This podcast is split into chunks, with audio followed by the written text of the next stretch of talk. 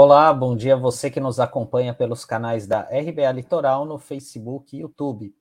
Estamos na web rádio RBA Litoral, uma iniciativa da Fundação Setaporte. Hoje é segunda-feira, dia 15 de novembro de 2021. Está começando agora mais uma edição do jornal Manhã RBA Litoral. E eu desejo já um bom dia aqui para os nossos bastidores para o Taigo, para o Norberto e também para o meu companheiro de bancada, Douglas Martins. Bom dia, Douglas.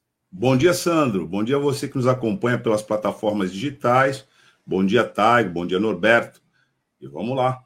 Nessa segunda-feira, 15 de novembro de 2021, a data comemorativa da proclamação da República. E o que temos no manhã, Brasil Atual Litoral, hoje, para discutir nessa data tão importante?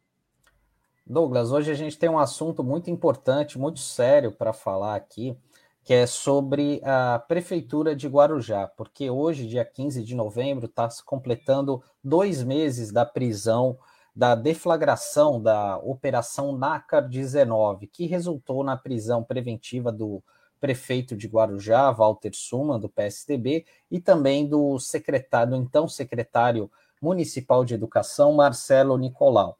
E aquela operação da Polícia Federal, né, ela veio à tona por conta, por conta de uma apuração é, de desvios de recursos da, da área da saúde, é, envolvendo organizações sociais, algumas empresas que seriam de fachadas, né? E isso é, são contratos com volumes grandes de recursos, né? Ultrapassando 180 milhões de reais esses, esses, é, esses contratos né, que foram investigados, estão sendo investigados, e a estimativa é que cerca de mais de 100 milhões de reais foram desviados. Né? Essa é uma apuração feita pela Controladoria Geral da União, e por conta disso, né, foi aberto um processo, a Câmara acolheu um processo de impeachment, abertura de um processo de impeachment contra o prefeito. E a gente vai estar recebendo agora um entrevistado, o engenheiro José Manuel Ferreira Gonçalves, que é o presidente do PDT, que foi o autor desse pedido.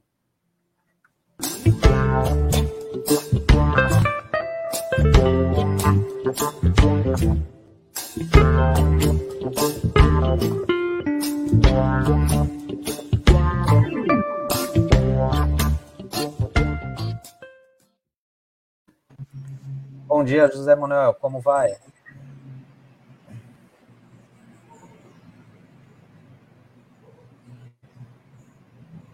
Acho que deu uma travadinha, o microfone está fechado.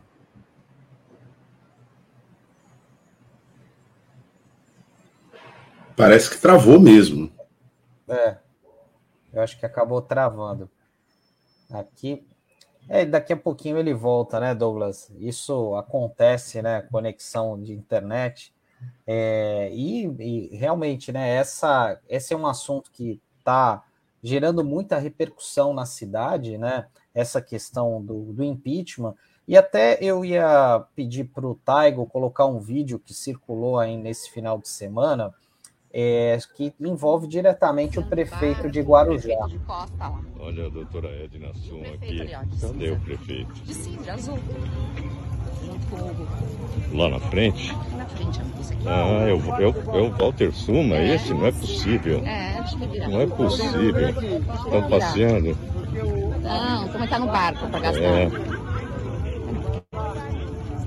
Estão passeando, né? Ó, oh, doutor Walter Suma e doutora Edna Suma aí. Secretário. Passeando. Doutor Walter. Que coisa, hein? Que coisa, que fria que o senhor se meteu, é, hein? Tudo bem, deixa que fria. Não é fria, que não. fria. Como... Então, só para contextualizar, esse é um vídeo que foi gravado nesse último final de semana é, no Hotel Fazano, em Angra dos Reis, que é um hotel bastante renomado, bastante conhecido, né? E o, o prefeito foi flagrado ali com a esposa, né? Enfim, parece que alguns outros secretários, e até após esse vídeo ter vindo à tona, né? É, em pleno feriadão, ele justificou que realmente estava em Angra dos Reis, com o secretário de Turismo, o secretário de Esportes, né, é, falando para conhecer alguns atrativos da, de Angra dos Reis, que é uma das importantes cidades aí do Rio de Janeiro, né? Então, conhecendo alguns elementos turísticos, então é, chama bastante atenção, né? Por conta dessa investigação que está em andamento, né? E o prefeito sendo é, observado aí num hotel de luxo e tal. E é estranho, né, Douglas, essa situação, né? Justamente numa data tão simbólica, né? Num feriadão que completam dois meses que essa operação da Polícia Federal veio à tona. É, de fato, a gente vai colher aqui mais informações específicas com a, com a participação de José Manuel, presidente do PDT, lá em Guarujá, que vem gravando vários vários posts nas redes sociais sobre esse assunto, uma espécie de cronologia, desde que aconteceu a prisão, com a propositura do pedido de impeachment na Câmara, o debate, esse processo e o status atual deste processo. Acho que agora está tudo bem com a conexão do José Manuel. Vamos reiniciar aqui, né, conversando com ele, agradecendo, né, José Manuel, a sua presença aqui no Manhã RBA Litoral, ao nosso convite, que você prontamente atendeu. E já queríamos conversar com você sobre o estado da arte desse processo lá em, aí em Guarujá. Eu não sei se agora a gente consegue, vamos tentar conversar.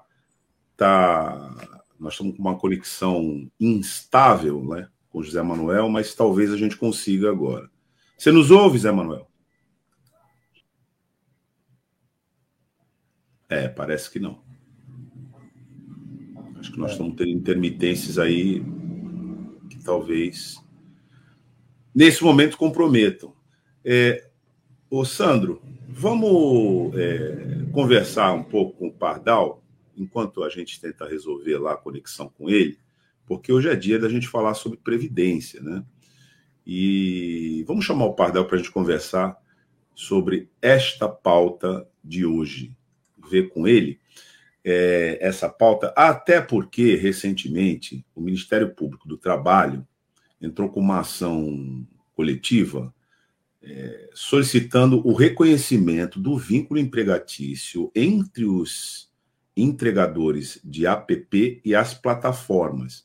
Esse é um tema central hoje é, na discussão das relações de trabalho, com uma repercussão importante na previdência social, porque a gente sabe que esses entregadores eles trabalham por conta própria e o Pardal vem falando muito disso aqui, o contrapropismo, né, que ele chama, e como isso repercute negativamente é, na previdência social em termos geracionais, porque isso, a se manter dessa forma, compromete a fonte de arrecadação da Previdência Pública. Pardal regularmente fala desse assunto aqui.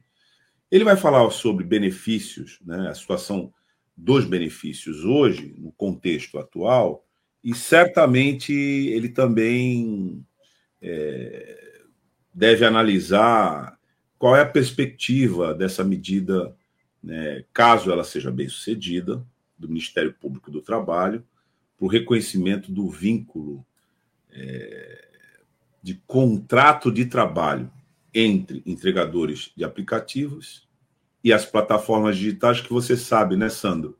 São, na verdade, fundos financeiros internacionais, né, e que a gente não sabe nem identificar quem é, é, que é realmente o proprietário dessas plataformas. Por exemplo, você, como eu, como todo mundo, alguma vez já se valeu dos serviços do Uber, né?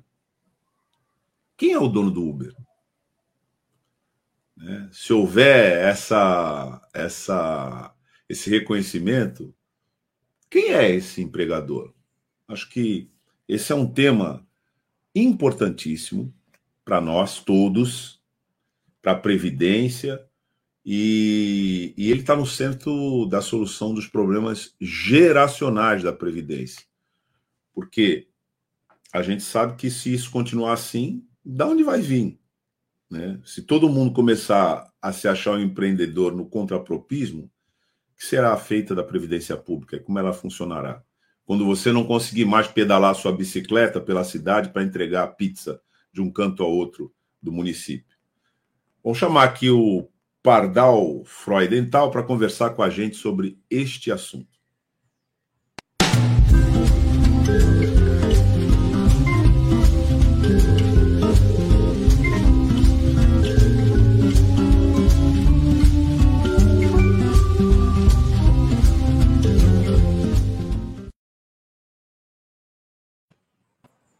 Bom dia, Pardal. Bom dia, Douglas. Bom dia, Sandro. Bom dia a todos que estão nos assistindo. E aí, beleza? Tranquilo? Rapaz, essa historinha dos apps é jogo duro, né? É o, é o patrão sem cara. Conhece? Exatamente. Não tem cara, não tem face. Você não sabe a cara do seu patrão. Mas é patrão. Essa é a grande questão. É patrão, por mais que queira dizer que não.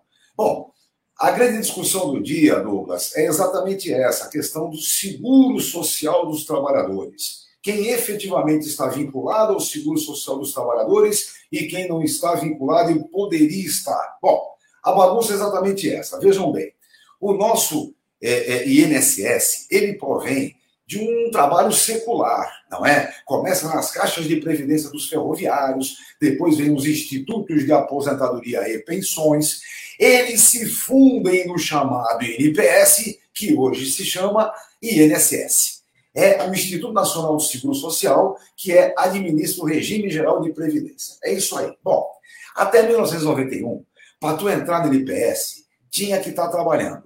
Quem não está trabalhando, não entra trabalhando de qualquer forma, né? Você podia ser empregado, contratado como prestador de serviços ou autônomo. Trabalho é o, é o contapropista, né? Em vez de ser empreendedor. Empreendedor, Douglas, é aquilo que eu disse sempre: empreendedor mesmo é aquele que monta a empresa, emprega dois, três, paga o imposto bonitinho e está feliz. Esse é empreendedor. Acha para mim aí quantos tem, que eu vou mostrar para você que vale uma mão só.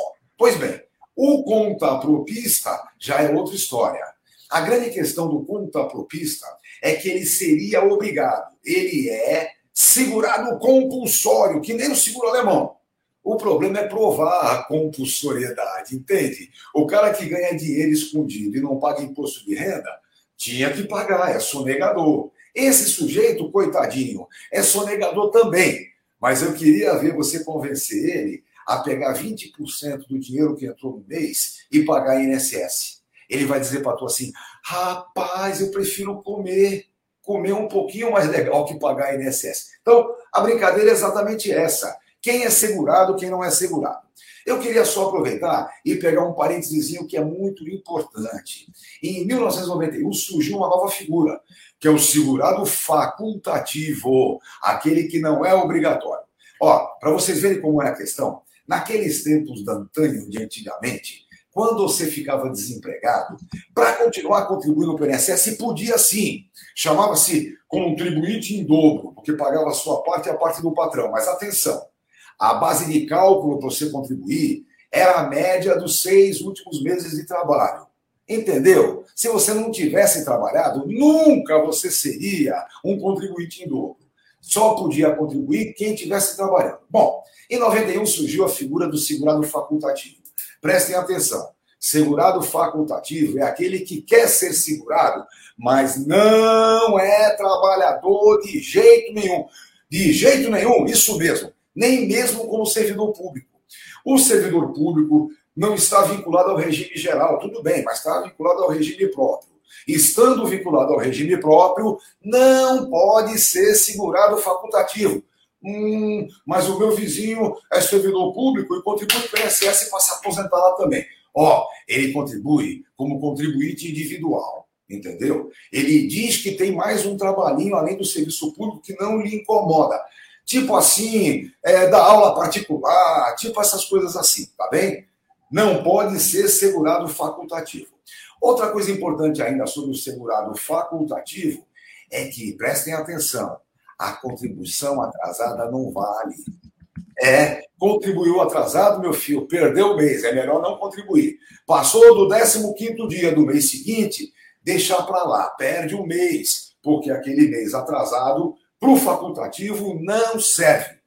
Mais ainda, aqueles malucos que pensam: é, ah, eu tenho dois anos de contribuição, falta 13 anos para eu poder me aposentar por idade, eu pago de uma vez. Isso não existe, tá bem? Isso não existe de forma nenhuma.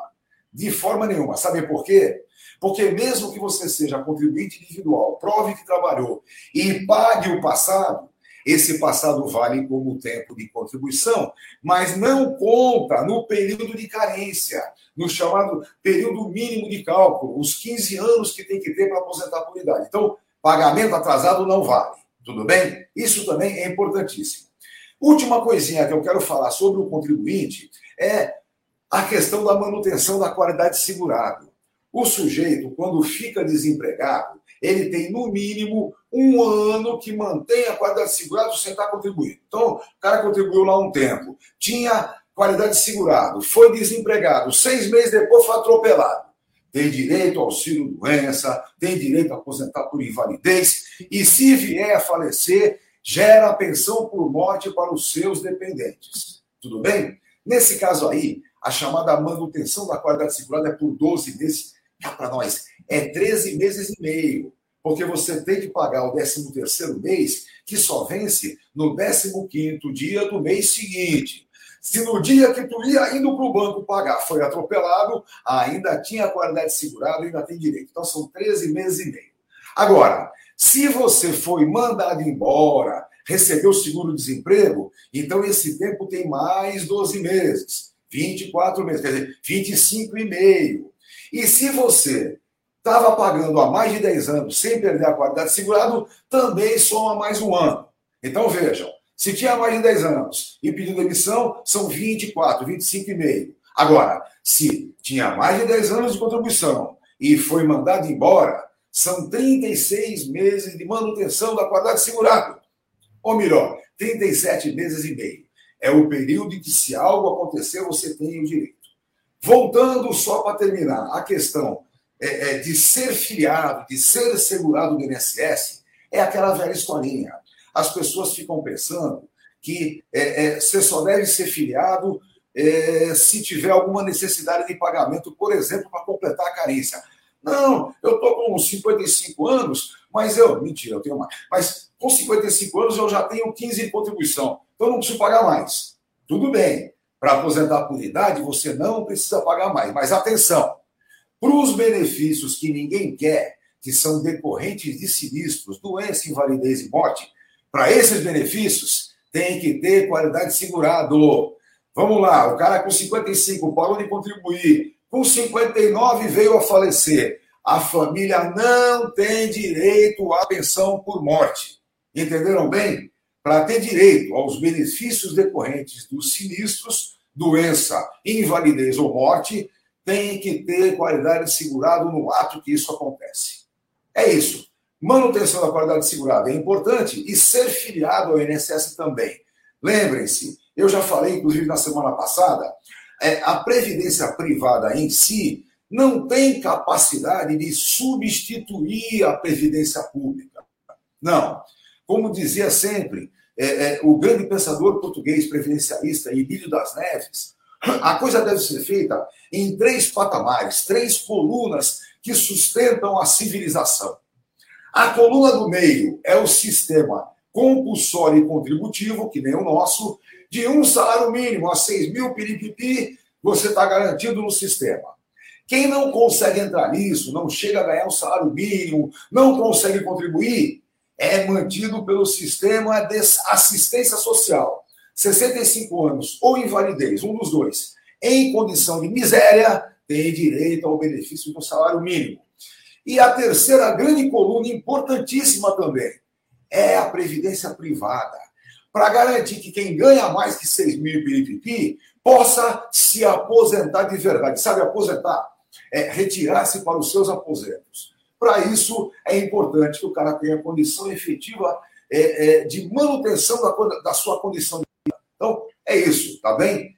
Previdência privada não substitui, previdência pública é de suma importância e os segurados têm essa necessidade manter a qualidade de segurado para ter direito aos benefícios mais importantes, que não são é, de caráter voluntário, não são escolhidos, não é aquele que você escolhe, é aquele que infelizmente escolhe você. é isso aí. É, e por que que o contrapropismo ataca a previdência pública?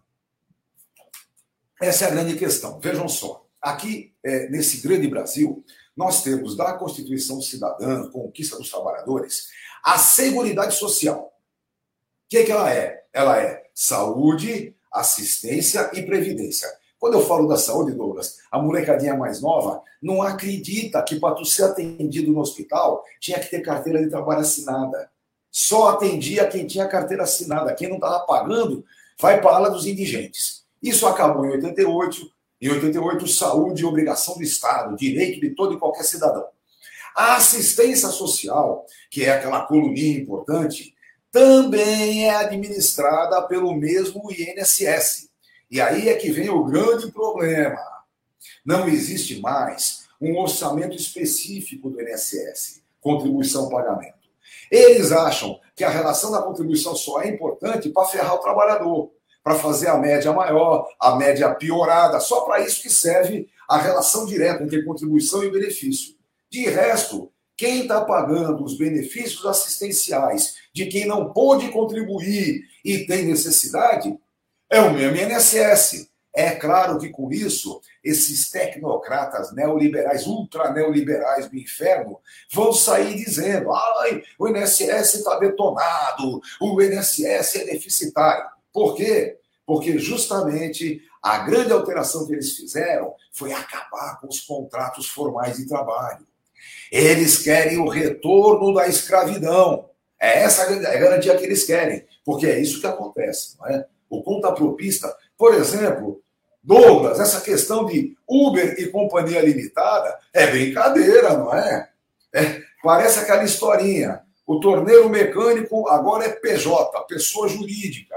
Uau! O que é que ele tem de patrimônio da empresa? Dois braços! Ah, é o patrimônio da empresa, dois braços. Nesse caso, o sujeito só tem de patrimônio da empresa os dois braços que vai dirigir, porque o carro que ele usa é alugado, entendeu?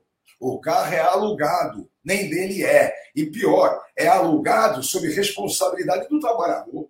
Que coisa, né? É, é duro. Então, infelizmente, é, é, todos aqueles que defendem a civilização, que efetivamente querem o retorno do Estado democrático de direito, vão ter que exigir também o retorno das chamadas formalidades. É preciso o retorno das formalidades. É aquela historinha. Oh, oh, o direito do trabalho e a justiça do trabalho só defende o trabalhador. É claro, é para isso que ele existe. Vamos lembrar uma coisinha? Existe uma luta chamada capital e trabalho. O capital tem o dinheiro, o trabalho tem só a sua vida para colocar lá à disposição do, do, do, patrão. Então é evidente que qualquer nação civilizada precisa dar garantias ao chamado hipossuficiente, aquele que não tem o poder da grana efetiva. Se nós tivéssemos aqui um momento de emprego pleno, já viu emprego pleno? Emprego pleno, todo mundo que quer estar empregado. Quem quer estar empregado briga por salário melhor. Quando for assim, evidentemente as condições é, é, trabalhistas formais perdem a sua importância. O único problema é que nunca vai ser assim. Infelizmente, é, somos obrigados a admitir: nunca haverá emprego pleno, porque isso não interessa aos que fazem as regras de acordo com o capital. Por isso, é, para garantir um pouquinho de civilização nessa pátria, vamos brigar de novo pelo retorno das condições formais de trabalho. É preciso pagar imposto. Ó, pessoal, eu sou um baita pagador de imposto, porque eu sou um advogado previdenciário e todo mundo sabe o que eu ganhei. O banco sabe, a Receita sabe, não, dá, não posso sonegar porcaria nenhuma. Pago bonitinho o meu imposto e tenho orgulho de pagar imposto. É isso que o cidadão tinha que ter. Eu gostaria muito mesmo que o retorno dos meus impostos fosse bem melhor. Gostaria muito. Mas olhem, vocês sabem que tem umas passagens bem interessantes, né? Existem alguns milionários, trilionários americanos que soltaram uma notinha exigindo, exigindo imposto sobre grandes fortunas. E aí os maluquinhos falam assim: ah, é só ele doar o dinheiro dele. Não é doar o dinheiro dele que ele quer. Ele quer que, além do dinheiro dele, todos que lhe são iguais também paguem a mesma coisa. É, entenderam? É aquela velha historinha. Eu lembro sempre uma bela aula que eu estava dando uma vez, junto com o meu grande mestre, saudoso Aníbal Fernandes. Eu disse que um dos princípios da Previdência é a solidariedade social. E o Aníbal Cabengarinha falou: solidariedade não existe, meu amigo.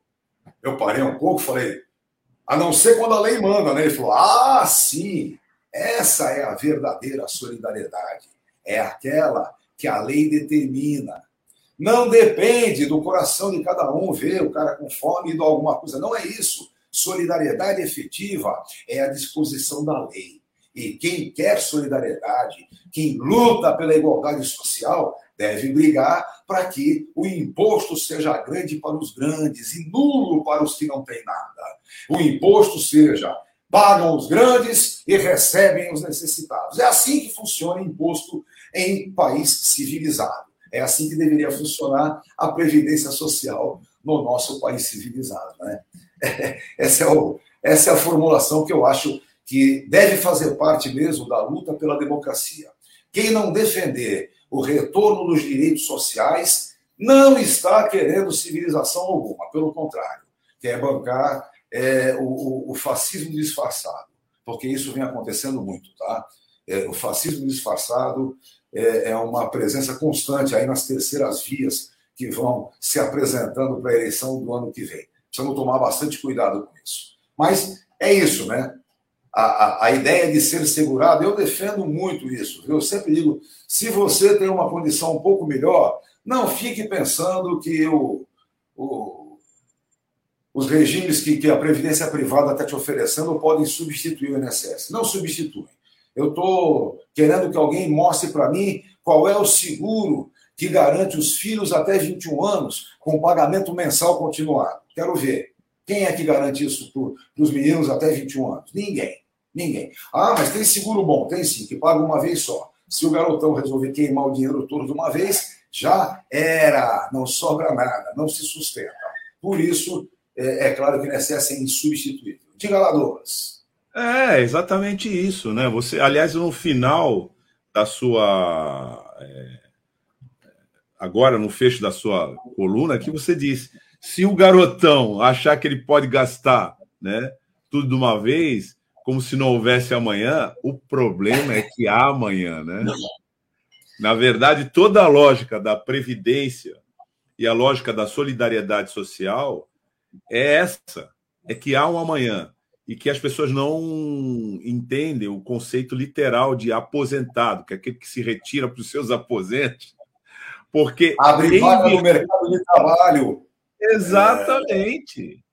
Vai gastar dinheiro em Aparecida todo ano. Isso, e esse é um direito social é importantíssimo, da maior relevância, porque quem ajuda a construir a sociedade na condição de trabalhador, porque até o termo trabalhadora, trabalhador, até esse termo ele foi perseguido e cancelado, porque agora é, a nova teoria, é. né, da administração.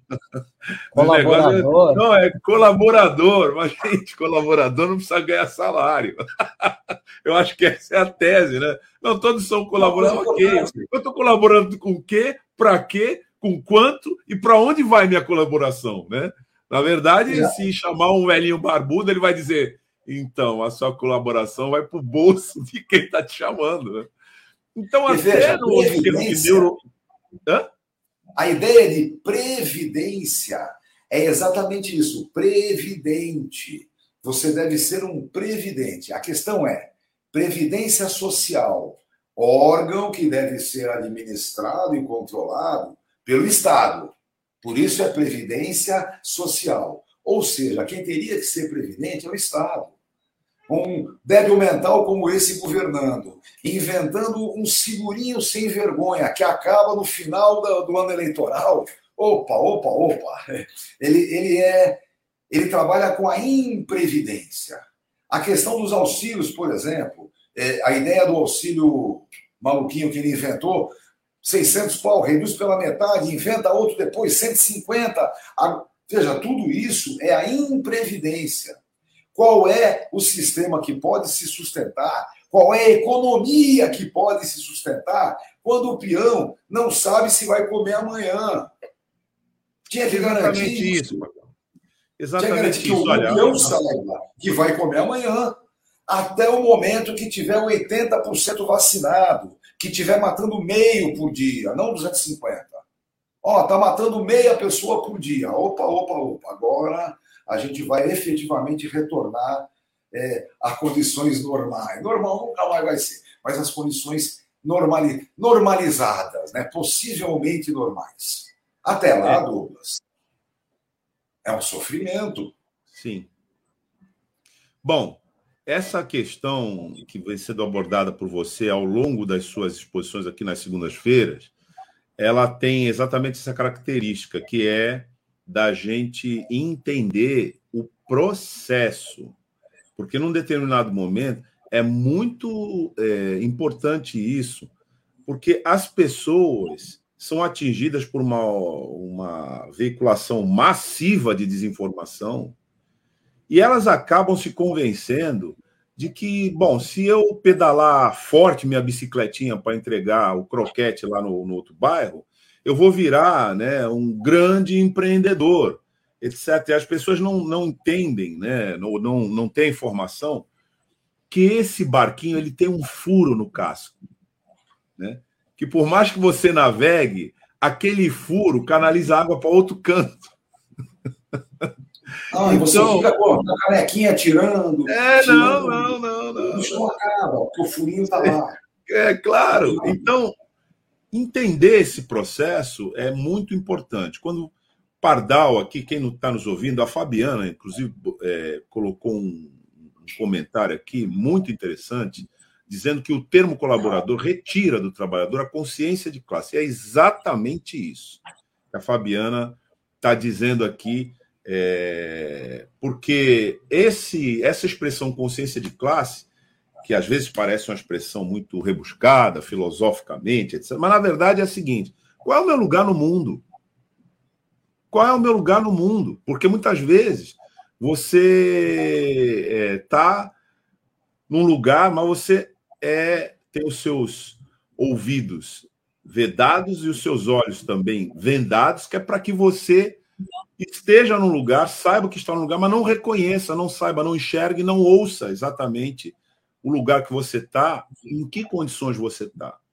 Então, agora, como existe essa coisa que é classe social, que a Fabiana colocou aqui, é assim: existem muitos iguais a você que estão tirando a canequinha, a água de canequinha, e o barco não vai parar de vazar água para o outro lado, que você não sabe qual é. Exatamente isso. Então, as plataformas é, que são fundos de investimento internacional de tudo que é lado, né, para especulação é, financeira, que é quem governa, é só a gente lembrar que eles fizeram uma força danada e conseguiram tornar o Banco Central independente então você faz o que você quiser, cara. Você faz o que você quiser, tudo que você paga. Aliás, a gente teve aqui uma entrevista pedagógica importantíssima, né, com a coordenadora da auditoria da dívida pública, né? Ela é ela a Fatorelli foi muito importante o que ela colocou aqui, porque ela deixou explícito que o dinheiro do imposto não vai mais para os cofres públicos vai direto para esses fundos de especulação financeira. Ela deixou isso explícito. E ela disse: tornar o Banco Central independente é dar o governo para esse é, grupo de especuladores.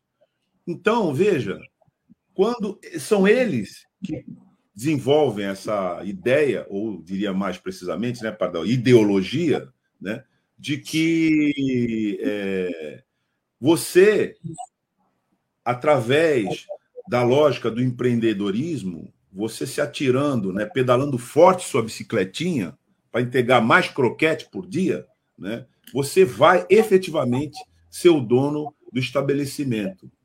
Então é aquele negócio da cenoura e do, do coelhinho, né? Na, na, no carrinho de rodinha. Ele vai correndo, e quanto mais ele tiver essa ideia, mais anda o, o carrinho, né? Mas só que ele não dá direção. O carrinho não tem direção dele, não. Quem diz para onde vai é quem está com a vara lá. E eu é, acho que essas suas, essa, essas suas exposições nos ajudam a entender o processo. Porque não é um episódio, é um processo. O cara pensa que pedalando um pouco mais, a bicicleta vai virar moto. Entende? Ele pensa isso, eu vou pedalar bastante, que vira uma moto assim. Eu, eu de bicicleta viro um motociclista. Não é tão simples assim, né? O processo não é exatamente esse. Ele só vai ter a moto dele se efetivamente para quem é o seu efetivo patrão interessar. Se o patrão tiver interesse, ele vai ter moto rapidinho. Se o patrão não tiver interesse, ele vai ficar de bicicleta. E pensa que é empreendedor. Pensa que, é, que, que trabalha por conta própria. Não é. Ele trabalha 12 horas, obedece às ordens do mesmo jeito, trabalha que nem um louco e mais. Não tem qualquer garantia. Se ficar doente, mas que auxílio doença? Ele não pagava, não estava contribuindo. Na verdade, a grande maioria nunca contribuiu, sabe o que é isso? Nunca contribuiu, nem, nem o danadinho do NIT tem, sabe o NIT? Número de inscrição do trabalhador. O NIT é legal porque às vezes o cara tem dois, três NIT, aí dá maior confusão na hora de ver, de ver as contribuições dele. Mas o cara nem NIT tem, nunca teve um NIT na vida, entendeu? Nunca esteve inscrito na Previdência Social. E trabalha, tá? Vamos dizer, com 25 anos, está quase 10 trabalhando. Pô, pelo amor de Deus, não é? Então, as condições efetivamente vão é, apenas piorando. Claro, sem dúvida nenhuma, grandes erros aconteceram nos bons governos. Olha, tem um erro que eu apontei na época, viu? Esse negócio da, da, é, do, da desoneração da folha de pagamento. Não, desonera, desonera, desonera. Eu disse muitas vezes, tudo bem, Anel, você pode desonerar um imposto X, Y ou Z, mas desonerar a folha de pagamento é, sem dúvida nenhuma, apertar o cinto da Previdência em condições não tão efetivas. Na época, eu brinquei com o Carlos Garbas, que estava ministro, eu falei, Garbas, conta para mim, cada uma das empresas que vai ser desonerada senta contigo e define quantos empregos vai criar, se vai aumentar imposto. Ele, é, claro que não, né, meu? É, é, é por área. Eu falei, ih, rapaz, não vai dar certo. Não deu. Eles estão brigando hoje para a manutenção da desoneração apenas com ameaças nem mais promessas fazem. São, são apenas ameaças para manter essa tal desoneração. Então, esses são problemas que aconteceram. Agora, é inegável que a violência no direito social começa exatamente no golpe de 16. Aí não tem muito o que ter dúvida. Você pode examinar qualquer tipo de estatística, todas elas estão mostrando. A partir do golpe de 16, meus amigos, o patrão sem face botou os dentes para fora, virou vampiro. Quem pôde escravizar, escravizou mais ainda. E o desemprego formal cresceu com uma violência rapaz, de, de, de tsunami, entendeu? Varrendo o que está acontecendo aí. Então, não dá para ter muita dúvida, tá? Quem defende o retorno da civilização, o retorno efetivo do Estado democrático de direito, tem que defender direito social. Se não defender direito social, o que está falando é mentira, não é verdade. Quem não defendeu o direito social, seja o diabinho que for, não compõe a ala dos civilizados. E é isso que é importante nesse momento, porque, amigos, é só dar uma olhadinha no que tem na rua hoje. É só vocês observarem. Não quer acreditar na estatística? Não tem problema. Eu sempre falava com meus alunos: vai passear na praia é, faz o, o, o índice de bancos da praia ocupados, bancos da praia com moradores. E aí você vai ver o que eu estou dizendo. Antigamente, tinha dois, três maluquinhos, tinha. Hoje, tem família, pai, mãe, três filhos, morando ali no canto do banco, porque pelo menos tem uma aguinha ali para poder, de vez em quando, quando não tem higiene, quando não tem guarda torrando o saco, ele consegue ir lá tomar um banhozinho. Então vamos pensar bem o que está acontecendo. Quem não pensar em direito social não é civilizado, está é, tá apostando na barbárie, está apostando no fascismo. E isso, Douglas, pior ainda, hein? Não é só no Brasil, não, tá? Eu tenho dito o tempo todo: existem duas guerras mundiais acontecendo. Uma é contra o coronavírus, é contra é, a pandemia, e a outra guerra é contra o fascismo, que infelizmente vem se solidificando. Não vem ganhando espaço efetivo nos poderes, né? Tem lá um paísinho aqui, Belarus, essas coisas lá. Mas vem se solidificando, vem se consolidando no eleitorado. Quando antes era uma baita vergonha, agora tem otário é, é, é, tendo orgulho de ser ignorante. Então, é, vamos tentar trabalhar para que não se consolide desse jeito. Isso é mundial, viu, pessoal? Isso cada vez mais é preciso contatos internacionais, é preciso que a gente lute também do ponto de vista internacional, é, que a gente mostre um Brasil diferente desse desgoverno que está aí, porque a luta é mundial. A luta contra o fascismo é mundial, não é? A, a gente tem um patamar imbecil, um ego mental desses, representando o fascismo. Que é isso? Eu faço questão de sempre repetir. O fascismo aposta na seguinte ordem: ignorância, medo e ódio. É essa ordem que eles vão fazendo. É por isso que a violência nas ruas do Brasil cresceram assustadoramente. Vejam, eu sempre tomei conta com as minhas filhotinhas, né?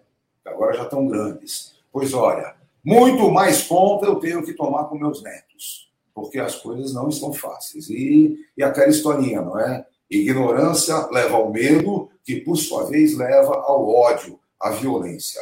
É isso que a gente tem que é, tomar cuidado e tentar varrer a ignorância é, da cabeça do povo brasileiro. Vamos todo mundo ler, vamos discutir o que está acontecendo, vamos enfrentar é, as fake news, as mentiras que aparecem pela internet. Vamos para o enfrentamento mesmo. É aquela velha história. É, quem apostar na ignorância é, não, não tem participação efetiva. É, não dá nem para perder tempo conversando. É aquela história do jumento e do leão, né? O jumento discutindo lá com o leopardo. Vocês conhecem essa história, né? Bem rapidinho. O jumento e o leopardo estavam juntos e o, o jumento falou: Uau! A grama é azul! E o leopardo falou: Não, a grama é verde. E começaram a discutir, a briga. Vamos falar com o leão, o leão é que sabe. Chegaram. O leopardo falou: Leão, esse maluco aí tá com uma dúvida. Aí o jumento virou: É porque a grama é azul, não é leão. E o leão, claro que a grama é azul, é evidente.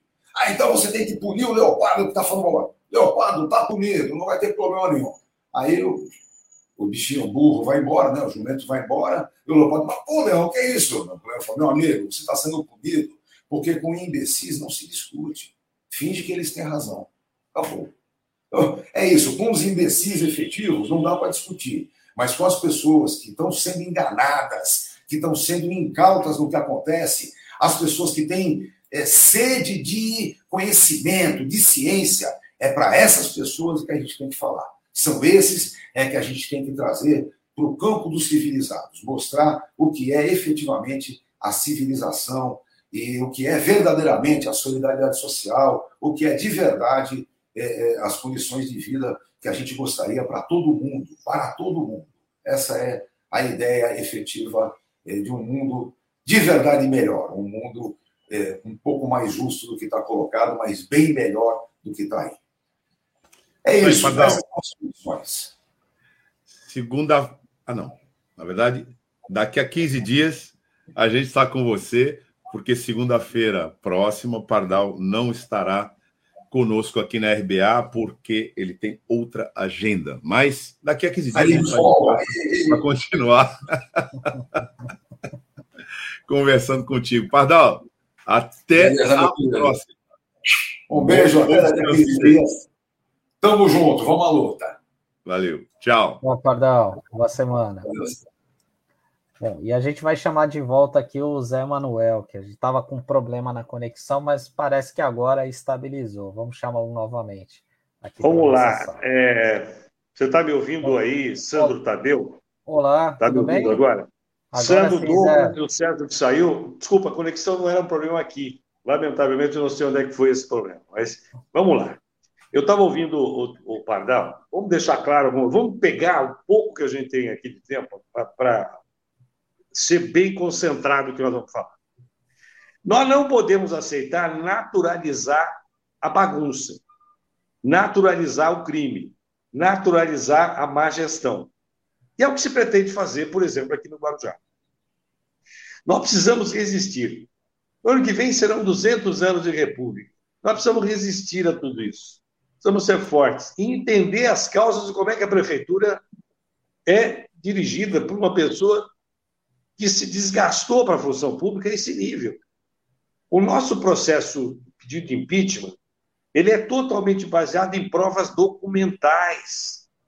Não tem prova testemunhal, não tem prova é, de uma subjetividade alargada.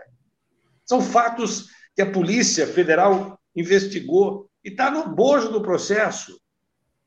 Então, eu não pedi prova testemunhal em momento algum. Houve quebra do decoro. O prefeito não tem mais a menor condição de continuar administrando a cidade. Ele se desgastou para a função pública. Esse é o ponto. A discussão subjetiva do inquérito, ou melhor, do processo criminal. Lá no processo criminal, ele vai ter ampla defesa contraditória, vai ter todo o tempo de dizer o que pensa, o que fez, o que deixou de fazer. Ele foi na reunião, nessa última, na, na oitiva, e chegou lá de bom moço. Dizendo está tudo em ordem. Mas quando perguntado, porque os vereadores não fizeram grandes perguntas, mas quando perguntaram com alguma coisa um pouco mais forte, ele disse: Bom, eu me reservo a, a possibilidade de dizer isso no futuro. Ele não tem o que dizer. As provas são absolutamente claras está acontecendo uma barbaridade na cidade de Guarujá, que, aliás, já vive barbaridades sucessivas ao longo do tempo. Nós temos tido péssimos exemplos de conduta administrativa em termos municipais da cidade. Agora, faz dois meses da prisão do prefeito. Foi preso em flagrante, porque a prisão foi, não foi autorizada pela Justiça é, é, Federal. O desembargador não autorizou, mas face ao volume de dinheiro que foram encontrados, face aos os fatos, por exemplo, num apartamento em São Paulo, 300 mil reais. O apartamento só ele tem a chave, só ele autoriza entrar. Para que, que alguém guarda 300 mil reais num bunker em São Paulo? Aí você vai na casa dele, a polícia foi lá, tinha dinheiro até no quarto da criança, num bebê de colo. Somando dinheiros pela casa inteira, tinha 70 mil reais. Pode não ser muito, mas também não é pouco. Hoje em dia você usa tudo magnético, você faz PIX, você faz todas as operações financeiras. Onde é que nós estamos? Como é que é possível aceitar isso como natural? Isso não é natural. Eu não estou me antecipando e condenando. Ele vai ter ampla defesa em contraditório, senhor. O senhor Douglas, doutor advogado, sabe bem disso. Mas o que nós estamos falando aqui é de quebra de decoro é um mínimo de compostura pública. Se perdeu completamente. Agora vem a informação de que ele foi passear em dos Reis. E aí, ele justificando que foi passear Ilha dos Reis, parece que é diário de mais de 5 mil reais, ele disse que foi para conhecer como é que Reis faz a questão turística. Ele levou o secretário de turismo. Isso é de uma sordidez. Quem precisa investigar, quem precisa trabalhar sério, é uma administração pública séria, com política pública organizada, correta, honesta, decente. E não vem me justificar que foi para Angra passear quando tem gente passando fome na cidade e aborrecido com o que aconteceu, vem dizer para mim que foi lá e dizer para a opinião pública que foi lá para conhecer de perto o potencial turístico de Angra e misturar com o Guarujá. Pra... Isso tudo é uma piada. Vocês estão me ouvindo? O som tá bom aí, não? Isso Sim, tudo é uma piada.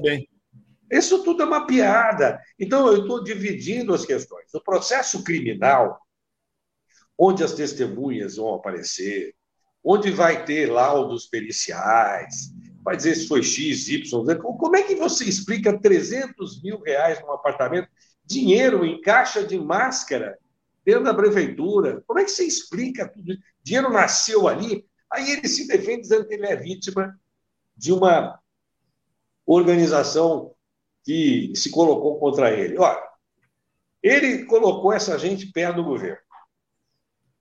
Cadê o compliance da prefeitura? A prefeitura só agiu. Isso parece a CPI do a CPI da Covid. só agiram depois que a coisa que a vaca foi para o brejo. Depois que a vaca foi para o brejo, as pessoas começam a tomar atitude. Olha que ruim, olha que isso, aqui, aí compraram vacina. Então, na questão da administração do Guarujá, depois das denúncias que foram feitas, e olha, as denúncias não têm o um condão de fazer aparecer dinheiro em caixa de, de máscara, nem em quarto de bebê, nem em apartamento do bunker em São Paulo. Denúncia não tem essa força. Denúncia é denúncia. Eu não usei a denúncia que foi apresentada, porque tem uma porção de subjetividades que depois o poder judiciário vai analisar com calma, com cautela. O que eu estou dizendo é que, do ponto de vista administrativo, ele está desgastado. Sabe o que é uma pessoa desgastada por uma função? Imagine uma calça velha, que você já usou muitas vezes. Chega uma hora que ela fica inútil para o uso. Você não pode continuar usando aquela calça porque ela não tem a menor condição. É mais ou menos isso. O prefeito, eu estou fazendo um paralelo para vocês me entenderem. Ele perdeu o vício. Ele perdeu a autoridade moral. E aí, cada vez que se justifica, o, negócio fica pior. Essa, essa patética ida Ana dos Reis, com a explicação de que ele foi para conhecer de perto, é de uma vergonha espetacular, uma vergonha alheia que nós precisamos ter. Então, nosso pedido de impeachment, eu foquei a quebra do decoro, basicamente é isso. Sandro, vereador. Saber... só, só, um minuto, Sandro. Só, só um minuto, peraí, um pouquinho. É, bom, nós entramos aqui com a entrevista do José Manuel, que é presidente do Partido Democrático Trabalhista, do PDT, e a gente tinha aberto. Você que entrou agora aqui para nos acompanhar nesse momento, a gente tinha aberto a edição de hoje com a entrevista do José Manuel, mas por intermitências aí da conexão, a gente conversou com o Pardal, que é o nosso colunista de Previdência Social, e inverteu a sequência aqui da edição de hoje. Então, nós estamos falando, né, para você que entrou aqui agora, que está nos acompanhando, ou que mais tarde vai ver é, esse conteúdo nas plataformas digitais, nós estamos aqui é, conversando sobre o processo de impeachment que atinge o executivo de Guarujá, o prefeito Walter Suma, que está sendo, é, neste momento, julgado. Né? O impeachment é, é, uma, é, uma, é um processo de responsabilidade política, como já vinha bem informando aqui o Zé Manuel, não tem nada a ver com outro processo que é criminal, por conta de má conduta e de dinheiro encontrado nas suas dependências, uma, uma, uma, situação irregular. Bom, então por que, que nós estamos com o Zé Manuel aqui? Porque ele é o presidente do PDT e o PDT propôs, né, embora não tenha representação na Câmara Municipal, portanto foi uma ação vinda diretamente da cidadania, da sociedade civil, mas uma ação que é, foi proposta né, na condição né, de uma resposta institucional a esses fatos né, que deram origem a esse, essa investigação, que ainda transcorre em âmbito penal, para que houvesse, então, o impeachment do prefeito Walter Suman, que, segundo já vinha falando aqui o Zé Manuel, não encontra mais condições na avaliação dele, na avaliação do PDT e na avaliação da sociedade civil e de todos aqueles que apoiam essa iniciativa para continuar à frente do executivo. Então, nós retomamos essa entrevista agora com a conexão né, ok, e daqui nós estamos partindo então para avaliar essa situação com José Manuel. Sandro. Zé, queria é, que você falasse um pouco do comportamento da Câmara, né? Porque, como o próprio Douglas comentou, é, ali você tem 17 vereadores, né? 15 vereadores, e, e nenhum deles é de oposição, né? Todos são da base de sustentação do prefeito e precisou um partido de fora, né? Que não tem integrantes fazer esse pedido de impeachment. E você foi o primeiro a depor ali, né? Na condição de autor da denúncia. E eu queria que você fizesse uma avaliação como é que você está sentindo o clima entre os vereadores, não somente aqueles que fazem parte da comissão, mas também dos outros integrantes da casa. Assim, você acha que é viável? Eles estão realmente é, a fim de fazer, de votar pelo afastamento do prefeito? Olha, o, o Sandro e, e Douglas, o teatrinho de fantoches não está funcionando. Se alguém imaginava que ia criar um teatro com perguntas e respostas combinadas, percebeu que não deu.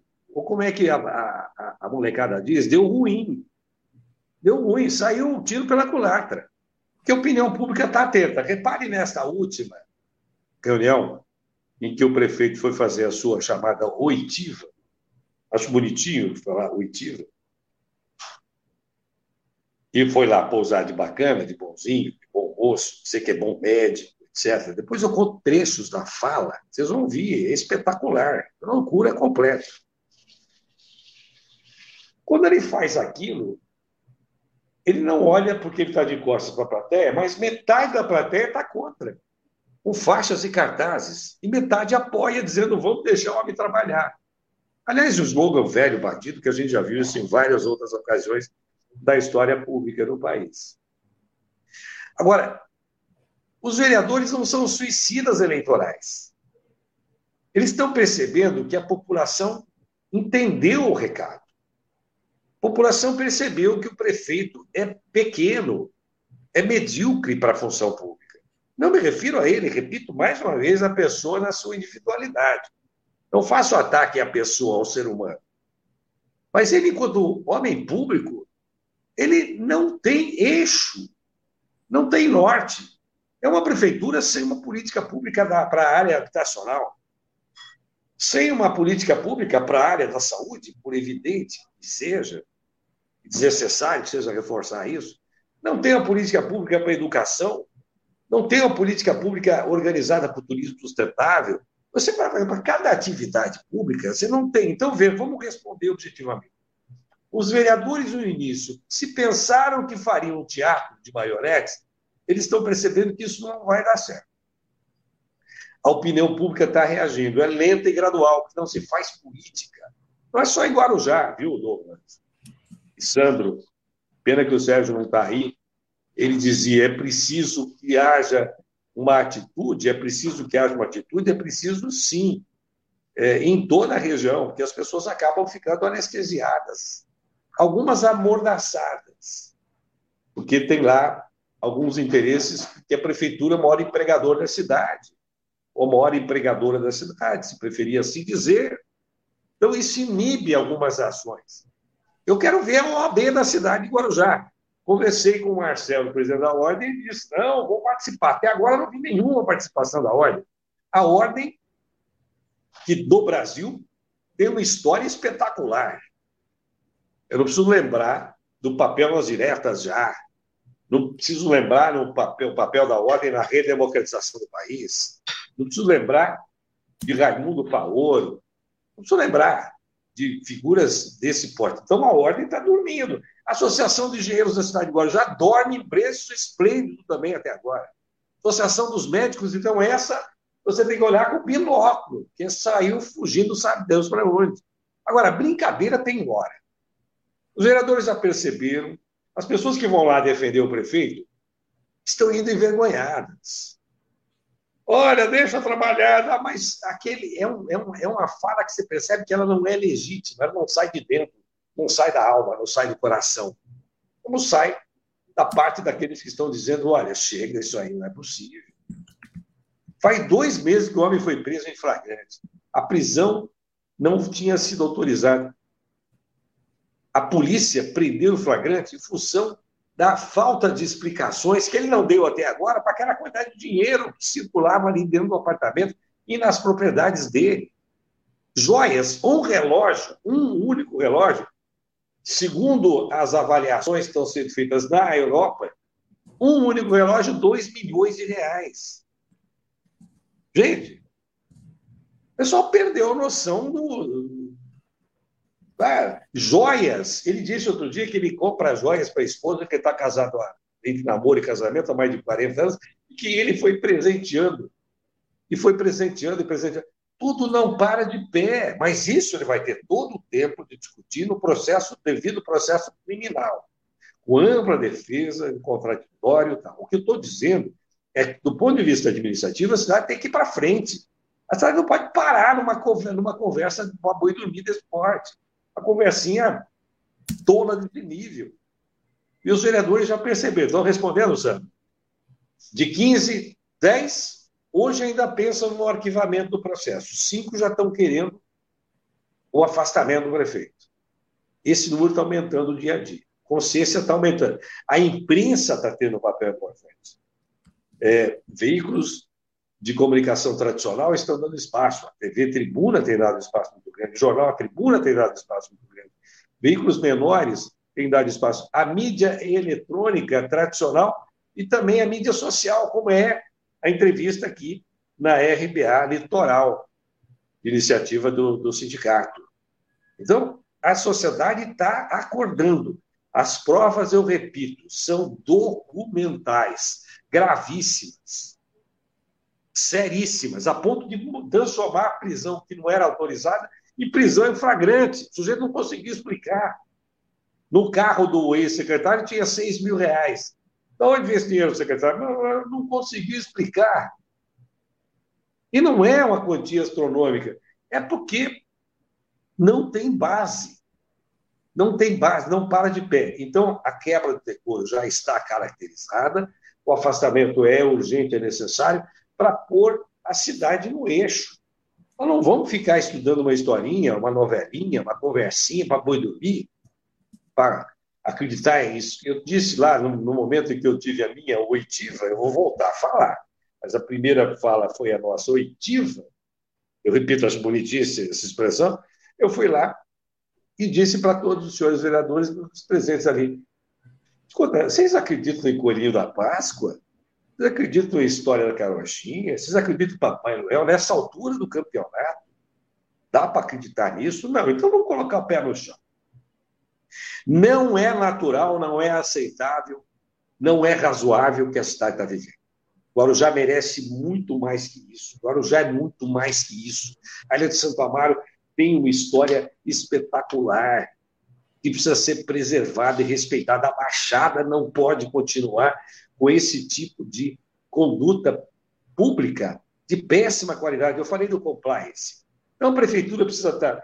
É, os grupos internos lá, que brigaram, soltaram faíscas que iluminaram a cena, a faísca do atrito entre eles, iluminou a cena para que todo mundo entendesse o que estava acontecendo nos bastidores, mas é preciso. Cadê o compliance? O prefeito foi outro dia na tal da oitiva dele e se perdeu na hora de falar de um processo. Confundiu o número. E olha, lendo, hein? Lendo, lendo, seguindo o script, um advogado de um lado, outro de outro. E se perdeu, porque não tem argumentos. Os contratos muito esquisitos, que precisam ser explicados. Muito mal feito. Os laranjas, o apartamento que ele mora não é dele. Vem o laranja e diz assim: Olha, mas está alugado, ele não me paga aluguel, eu vou notificá-lo para pagar aluguel. Quem ele pensa que engana ao dizer isso? Esse laranjinha, quem ele pensa que engana? Claro que inventaram, ou vão inventar um documento para justificar o não pagamento, mas não pagamento que sempre aconteceu. Não houve pagamento porque o apartamento é dele. Como é que vai haver pagamento para a locação do apartamento que é dele? Então, veja, nós precisamos parar de brincar com coisa séria. Vamos parar de brincar com coisa séria. Guarujá tem 220 mil eleitores, 300 e tantos mil habitantes, tem porto. Outro dia nós discutimos o porto da margem esquerda, num outro programa, eu me lembro bem, com a presença, inclusive, do vereador, é, que eu quero encaminhar um abraço a ele. E com a sua presença, o Douglas, a gente discutia a margem direita e a margem esquerda. A margem esquerda, o crescimento, o, o plano de desenvolvimento, o PDZ, né, de zoneamento, né, as cargas perigosas, que agora já tem muita coisa importante. Nós temos uma área gigantesca para desenvolver indústria naval não poluente. Nós temos uma, uma área gigantesca para desenvolver o turismo sustentável de negócios o ano inteiro, junto com Santos e com a Baixada como um todo. Nós não estamos para brincadeira. Hora de piada, ainda fez mais uma. E pediu um rapazinho que faz humor, que é desses humoristas stand-up, ele ia fazer um show no Teatro Copa Ferreira e pediram de fazer Copa Ferreira. Isso é coisa de. É, da de ditadura mesmo, né? Não vai ter cultura aqui, não, contra mim. Não. Ele pegou e fechou o teatro. E o moço vai fazer o espetáculo ontem. De qualquer maneira, na estrada Rio Santos, aqui perto de Guarujá. Já num, num pedaço de chão que é Santos. Ele não podia dizer mais nada. Então, veja, não precisam colocar a casa em ordem. Não é o momento de falar de candidatura, porque todo mundo me perguntou: não, você faz, você é candidato a deputado, você é candidato a prefeito, você é candidato a. Eu não sou candidato a nada neste momento e nem sei se serei. Mas se um dia eu vier a ser, tem todo direito de sê-lo. Todos nós temos. O problema agora que querem diminuir a envergadura do que está acontecendo, a gravidade dos fatos, é, não, isso é uma questão politiqueira, esse pessoal quer espaço. O PDT, eu assumi o PDT há quatro, cinco meses atrás. O PDT estava no grupo de apoio a esse governo caótico. Nós tiramos o PDT desse, desse comportamento satélite. O PT não é partido de aluguel, ou o PT não é partido de aluguel. Imagina colocar o PDT, o PT, partidos dessa envergadura nacionais, como partido de aluguel numa prefeitura medíocre como essa. Agora, a cidade tem que sair, vai sair disso. Nós temos gente muito boa, trabalhadores, donas de casas, mulheres de Guarujá estão de parabéns. Eu observei nesta última oitiva, metade ou mais da metade eram mulheres. A mulher sai de casa e vai para o embate. Então, nós estamos, estamos vivendo um momento espetacular. Os jovens estão se, estão se é, é, é, provocando mutuamente. O que está acontecendo? Como é que é isso? Está tá dominando já as conversas das escolas. É isso. Vamos sair Manuel, mais forte do que entramos. É, eu, como é que está o processo do impeachment hoje? Em que estágio está? Ele já está se aproximando do final. É, não, e eu queria que você também nos informasse, porque você falou bastante, usou uma expressão aí, compliance. Eu queria que você nos explicasse o que, que quer dizer compliance nesse contexto e, é. e, em que momento nós estamos do processo de impeachment? A gente já está é se aproximando do final. É muito importante sua pergunta, porque um dos argumentos do prefeito é de que ele entrou com uma ação civil pública, que está em andamento, quando ele cancelou contratos da saúde. Aí, onde é que entra o compliance, ou a inexistência do compliance? A prefeitura tinha que ter agido preventivamente, aí o compliance, independentemente de denúncia de quem quer que seja, de guerra interna corporis que parece muito mal explicada, que um dia a história vai explicar. Aí entra o compliance. Nesse contexto, a prefeitura não tem isso.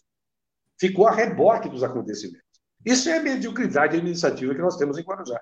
Isso é o papel patético que nós temos desses homens públicos da cidade, especialmente desse prefeito.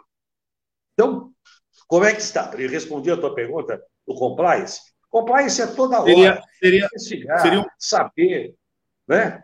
É isso. Não Seria, tem. na verdade, um acompanhamento externo.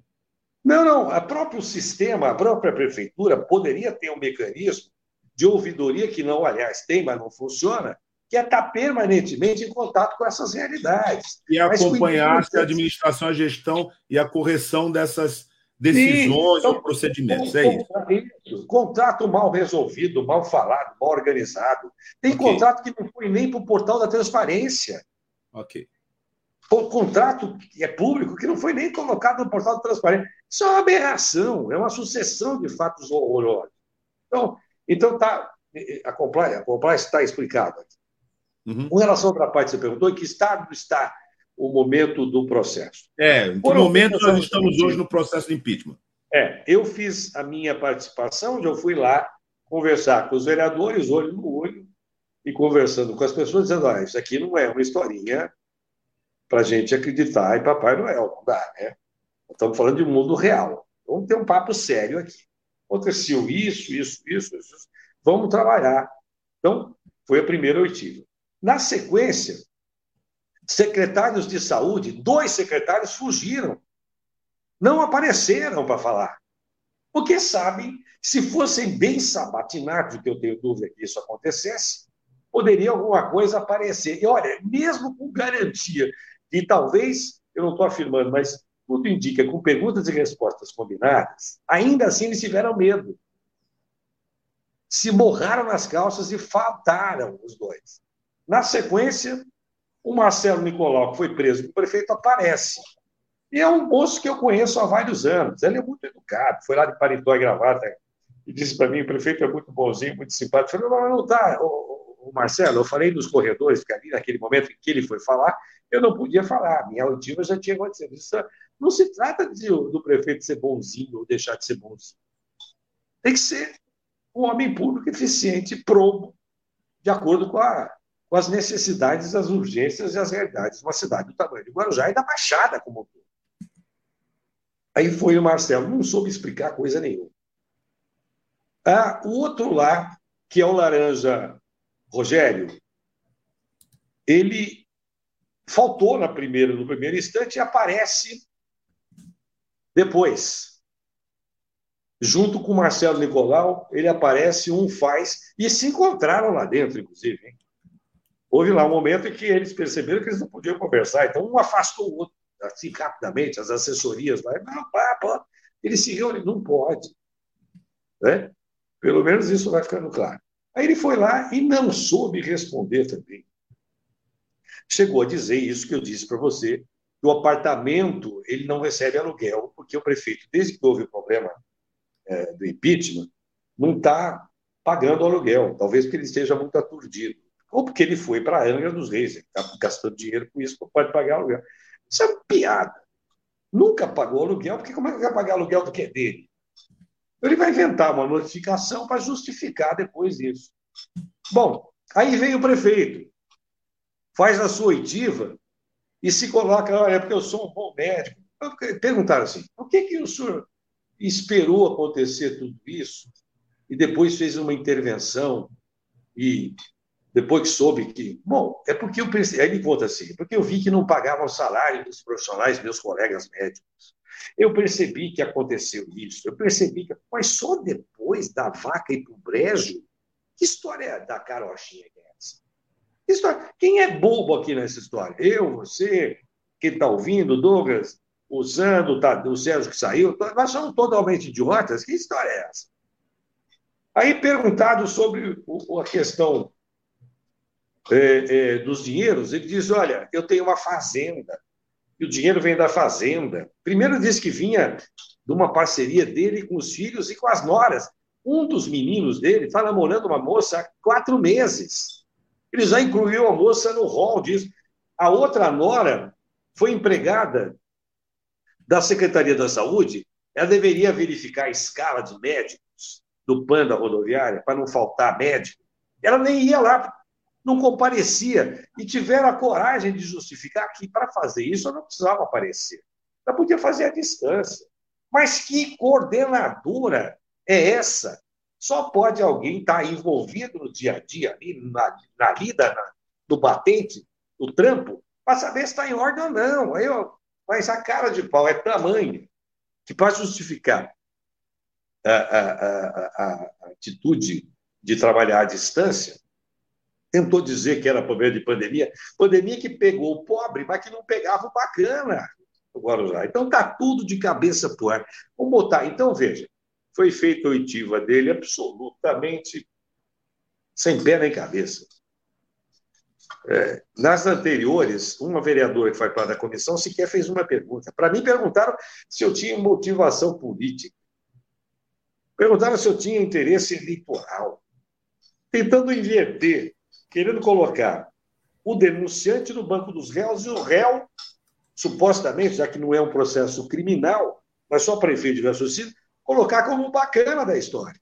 Uma inversão total. Chegou a não fazer uma pergunta. Eu fiquei com pena, porque eu conheci o pai da vereadora, que trabalhava um, um tipo de atividade que a cidade conhece bem qual é, e que eu tinha grande respeito, apesar disso.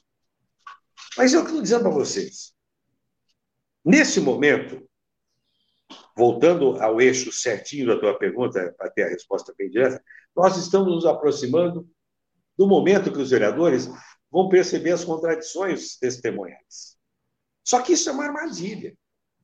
Eu já disse isso para eles. vão ficar se enredando. Ah, vamos fazer aqui uma cariação, um disse isso, outro agora vamos chamar aquele. Isso tudo é subjetivo, deixa para o processo criminal. Vamos afastar o prefeito pela ruptura do decoro. E aí nós vamos botar a cidade em ordem, decentemente em ordem. Senão a gente vai perder. A, a classe política precisa se dar o respeito. A política, fora da política não tem saída. A política é uma atividade nobre, o que não pode ser emporcalhada, que não pode ser tratada de uma forma onde ela sai da página da política e vai para a página da polícia. Começa com P e tem gente que confunde. Agora, o que eu estou dizendo com clareza, que agora os vereadores vão talvez chamar mais alguém para depor, chamar de novo o prefeito, vão ganhar mais algum tempo. Eu não sei qual vai ser, mas eu vou ter o meu momento e o prefeito vai ser, também vai ter o momento dele, de fazer as razões finais. Isso vai rolar. Eles não podem agora abreviar o processo. Podiam ter afastado cautelarmente o prefeito, como nós pedimos no início. Não afastaram. Então agora segue o processo até o final. Mas o momento é esse. Eles vão lá internamente discutir qual é a conveniência de chamar esse, aquele, verificar isso, aquilo, né? trazer isso, aquilo, mas as perguntas são muito adocicadas. As perguntas são muito açucaradas. Né? Não tem contraditório. Então, faz-se uma pergunta, o sujeito responde, não tem um contraditório, ninguém tem uma tréplica. Escuta, raras vezes eu vi um vereador ou outro fazer uma tréplica. Eu vejo os vereadores, um olhando para a cara do outro, o, o Peitola, que é o presidente da comissão, e parece um bom moço, inclusive. De origem humilde, que saiu da área de segurança de um dos loteamentos mais importantes de Guarujá e vem a ser vereador. Eu tenho dito aos assessores dele, a ele, olha, é um momento histórico, esteja à altura do momento histórico, esteja à altura da envergadura que a história te colocou. E, e tenho tido um relacionamento cordial com todos eles, inclusive com a vereadora que sequer fez uma pergunta em oitivas anteriores. Nessa do prefeito fez lá, adocicadamente de novo, repito. Então, nós temos que estar serenos. Eu não entro em provocações. Eu não agrido, eu não baixo nível. Eu não aceito agressões que são feitas muitas vezes por gente desqualificada que quer nos atingir, eu não, não entro nisso. O que me move é o interesse público, o interesse coletivo e a história da cidade de Guarujá e a história da nossa Baixada Santista. Nós já tivemos políticos de grande expressão na região. Nós já tivemos orgulho, eu posso falar do Tarquínio em Santos, eu posso falar de, aliás, da cor da sua pele, meu querido Douglas. Preto. Muito... Preto. Preto. Ele era preto. Com muita honra, preto com muita honra, que era um tribuno espetacular. Tribuno espetacular. Nós tivemos gente, eu estou saindo do Guarujá para indo para Santos, falando disso de propósito. Nós temos expressões políticas de grande envergadura. Nós não podemos nos apequenar, nos acovardar, nos colocar é, no jogo desta politiqueza politiqueza, politiqueza de péssima qualidade. Eles não têm expressão nem sequer de verbalizar um pensamento. Se, se mascar, chiclar e andar, eles tropeçam. Estou dizendo sério, estou dizendo a vocês, tropeçam. Estou dizendo que ele foi ler um documento e não conseguia ler. O prefeito, nessa última, foi ler. Perguntaram combinadamente, né? aparentemente combinadamente. Perguntaram lá dos contratos, ele foi ler, aí leu errado, não era esse, era aquele. Não é um fórum para isso. Então, nós estamos conquistando lentamente, eu respondi a sua pergunta, nós estamos conquistando o bom senso lenta e gradualmente.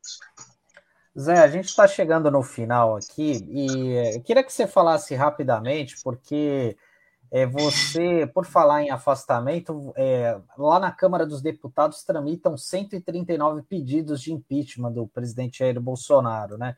E você é o autor de pelo menos quatro pedidos, se eu não estou enganado, né? E eu queria Sim. que você falasse rapidamente aqui para a nossa audiência, né? Como que é esse processo, né? Você recebe uma cartinha do Arthur Lira quando você protocola, tem alguma é, coisa? Eu acho que é uma, não. eu acho que é legal assim você falar essa curiosidade e você já emendar nas suas considerações finais aqui. Não, não, não acontece isso. O Congresso simplesmente ignora. Os processos são lá colocados, passa por um juízo de admissibilidade inicial. É claro, tem que estar assinado, tem que estar com assinatura legível, tem que estar uma peça que tem começo, meio e fim. Aí ele entra no arquivo. Meu lá, cento e cacetada de pedidos semelhantes. Eu mesmo fiz quatro pedidos, porque acho que o Bolsonaro uma expressão dessa política pequena. É uma expressão nacional dessa política pequenininha. Nós estávamos antes aí ouvindo o Pardal falar, é, as pessoas não defendem a questão social e ficam discutindo questão política e esquecem do drama, da miséria, da fome. O Brasil voltou para o mapa da fome. Nós temos uma, é, problemas gravíssimos acontecendo em todas as cidades da nossa região. Muita gente dormindo nas ruas. E agora não é mais o bandidinho que está dormindo na rua, não. O coitadinho, meio debilóide, não. São famílias inteiras. São famílias inteiras. É pai, mãe, criança, cachorro, é, gato, enfim, porque as pessoas não têm onde morar. Então, nós precisamos ter a sensibilidade. O Bolsonaro é over. Ele fez com a saúde, é over. Dizer que quem tomasse vacina ia criar rabo de jacaré, é brincadeira, isso não dá. Isso é um crime.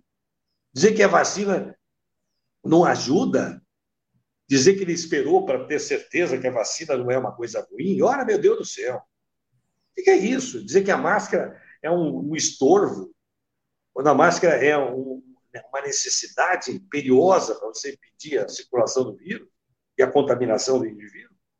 Não, para mim ele é outro. Então, não tem essa gentileza, não. Congresso, o senhor Lira, lá a, a, a lógica é a lógica do acerto. Né? O que, que o Centrão quer? Ele quer um naco do poder hoje. Eu tenho muitos amigos que são da direita, viu? Engraçado isso, né?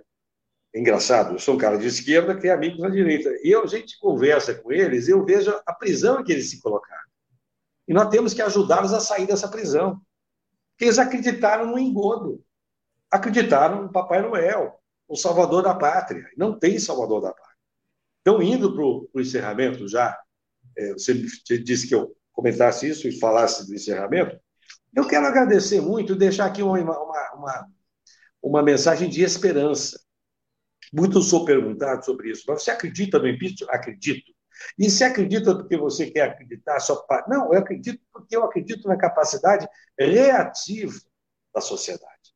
Eu acredito na capacidade da sociedade saudável enfrentar a sociedade doente, a sociedade abobalhada, parte da sociedade que se coloca a, a dispor desse sistema que é um sistema absolutamente medíocre e que não resolve nem a vida desses que estão imaginando que estão lá bonitinhos no pedaço. E que adianta receber um saláriozinho e a cidade está pegando fogo. Nós temos que colocar a cidade em ordem, porque aí vai ter muito mais oportunidade de emprego e renda. Nós temos uma população que está precisando de um norte, e é claro que ela tem a força.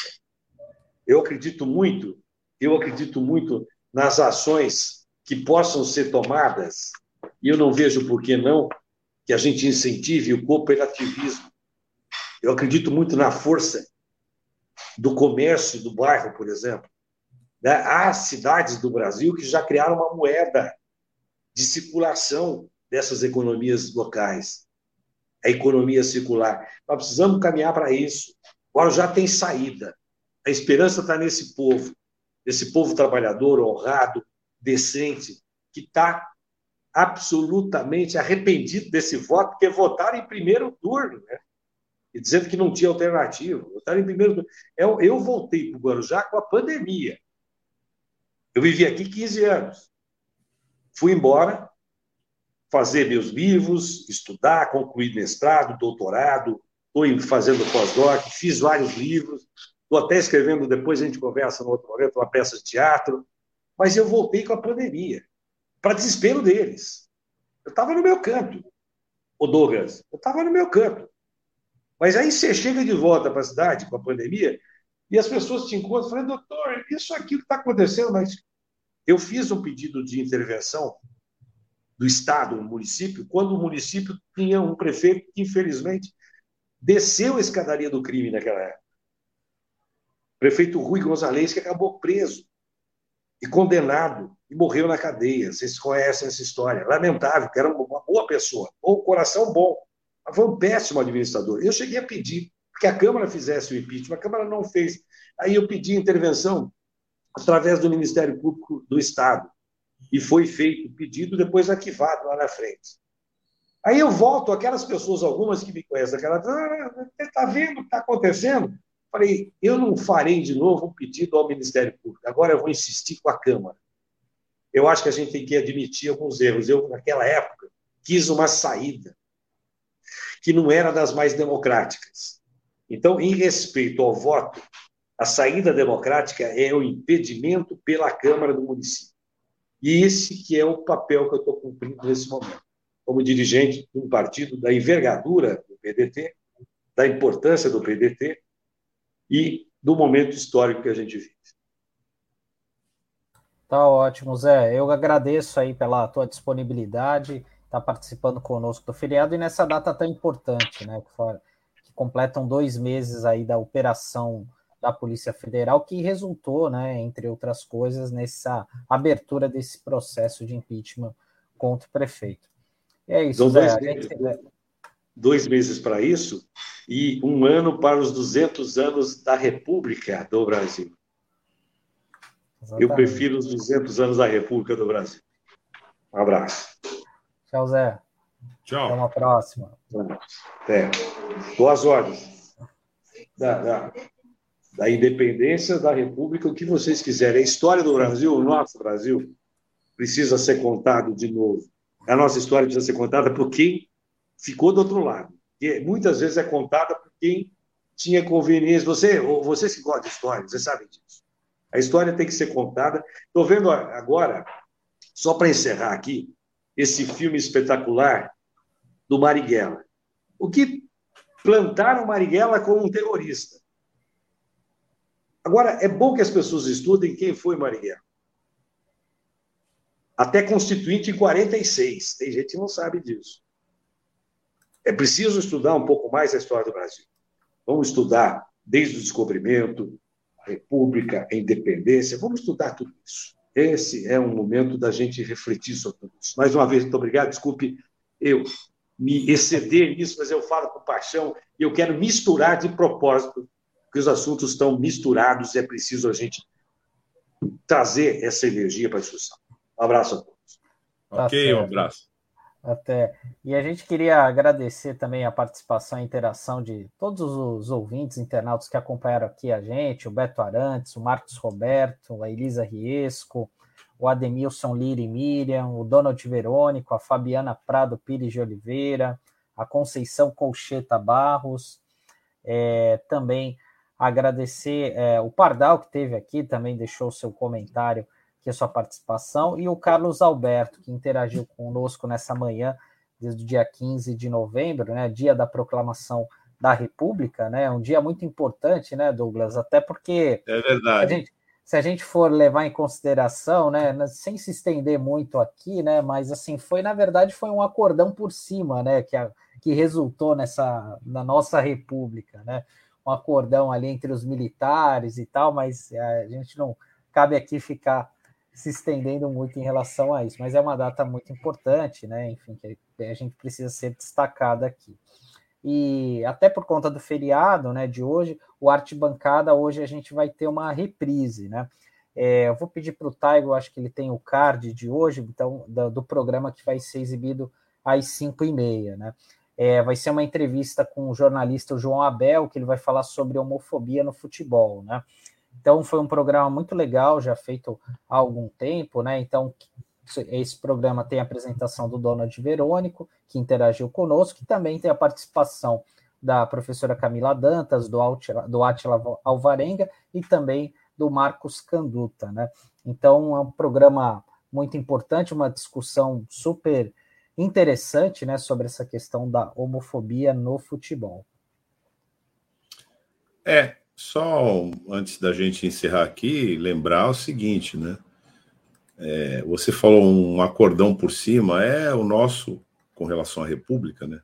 A proclamação da República, é que é a nossa forma de encaminhar as questões é, político-institucionais afastando o povo. O Brasil é muito é, recorrente nessa prática né, das suas elites, que é a conciliação pelo alto. E essa conciliação pelo alto é sempre para afastar o povo de qualquer relevância na atuação do poder. Foi assim na fundação da República. E depois da fundação da República, que é uma curiosidade que nós temos que curiosidade histórica, mas da maior dramaticidade nós temos que acompanhar, é que a República Federativa do Brasil é uma república de golpes. Você pode contar a história do Brasil de golpe em golpe. Né? É, começa com o golpe de 1889, depois tem outro golpe na década de 30, né? depois tem outro golpe em 64 e depois tem outro golpe em 2016. Então você pode contar a história é, do Brasil e, particularmente, a inclinação da elite brasileira, né, a sua recorrência pelos golpes de Estado, ou seja, pelas rupturas institucionais, por rasgar as regras do jogo, sempre com o propósito de afastar o povo da condução política é, do seu próprio país, porque todos esses golpes foram golpes contra os trabalhadores, foram golpes contra a, os grupos subalternizados.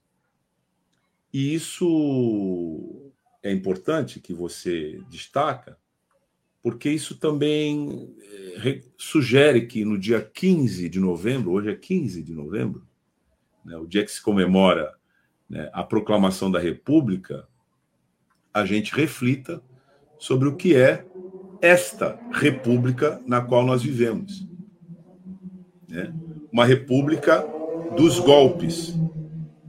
Inclusive, hoje nós estamos vivendo um golpe, né, com características é, de transformação profunda, de novo, em desfavor do povo, porque perdemos a Previdência, perdemos os direitos trabalhistas, estamos perdendo é, a condição de ser uma sociedade que emprega, que investe nas suas capacidades científicas, tecnológicas, culturais, estamos perdendo tudo isso.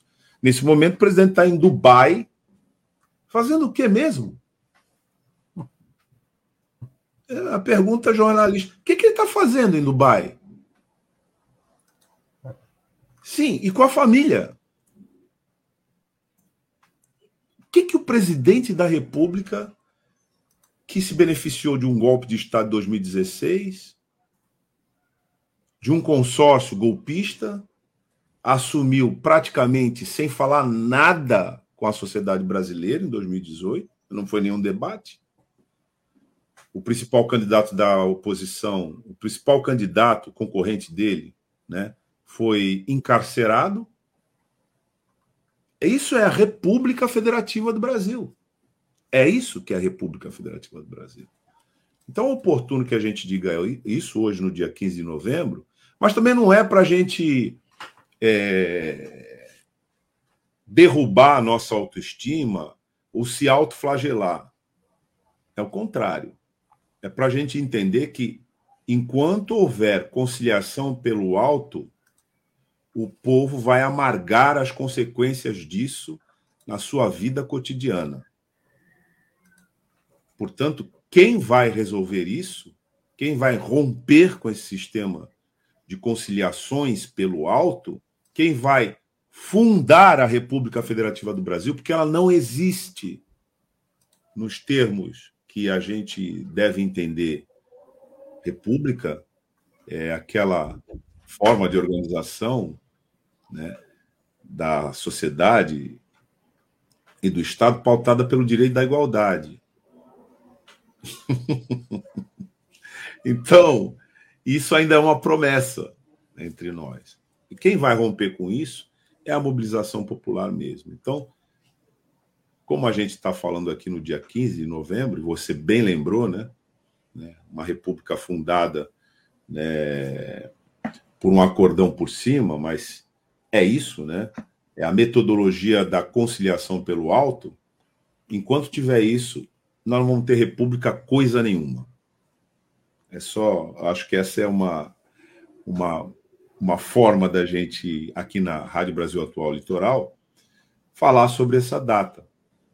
É, não é exatamente, porque para muita gente, assim, puta, 15 de novembro é um feriadaço. Né?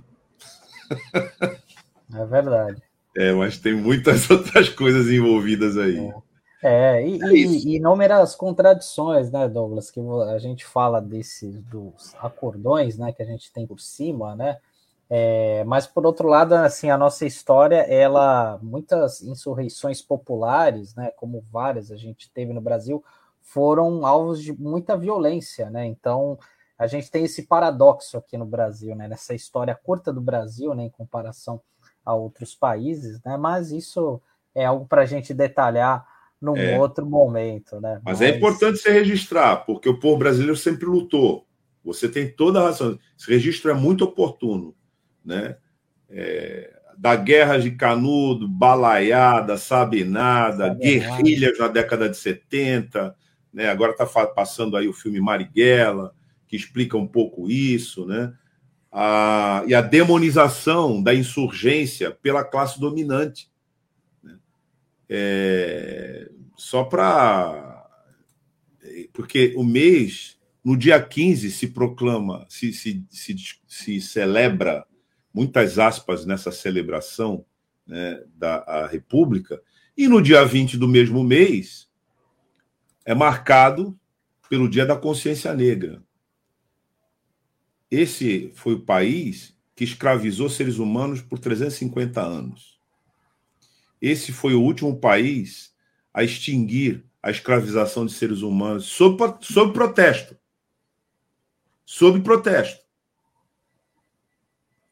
E esse foi o país que, quando extinguiu a, a escravização de seres humanos, por conta da luta que se fez por mais de 300 anos, esse mesmo país, na verdade foram 300 e. É, se a gente fizer essa conta, né? O Brasil foi fundado em 1500 e logo depois já começou a escravização dos povos indígenas, depois é, dos, dos é, africanos sequestrados, escravizados aqui, proibidos de fazer os seus cultos, proibidos de dançar suas danças, proibidos de serem seres humanos. Desde, a, se a gente contar, fizer essa conta desde a fundação é, desse, dessa colonização europeia até 1888 são 388 anos. Então, é, quando a gente pensa nisso, a gente entende um pouco a violência que você se referiu, né, que é praticada contra o nosso povo e que agora vem em formas atualizadas, né, com a violência inclusive institucional, né, em medidas que indicam né, que o povo preto é o povo preferencial para ser reprimido né, na sua insurgência. Ora, por que, que se insurge? Né? Porque efetivamente está embaixo de uma repressão violenta, né, de uma exclusão injustificável, etc. É isso. Mas, como você disse, isso é assunto para uma outra edição. É isso aí, pessoal. A gente agradece a audiência, né? A interação de todos. Lembrando que tem reprise do programa às 19 horas no site da rbalitoral.com.br e também no app. E esse programa fica à disposição no YouTube Facebook. E então a gente agradece a todos vocês. Quem puder compartilhar, ative o seu sininho, né, para que receba as notificações do nossos, dos nossos programas também e curta as nossas páginas, né, as redes sociais. Isso é muito importante para é, é, visibilizar, né, aumentar as visualizações aí para nas redes sociais. E é isso, pessoal. Amanhã a gente está de volta. Tchau, tchau. Tchau.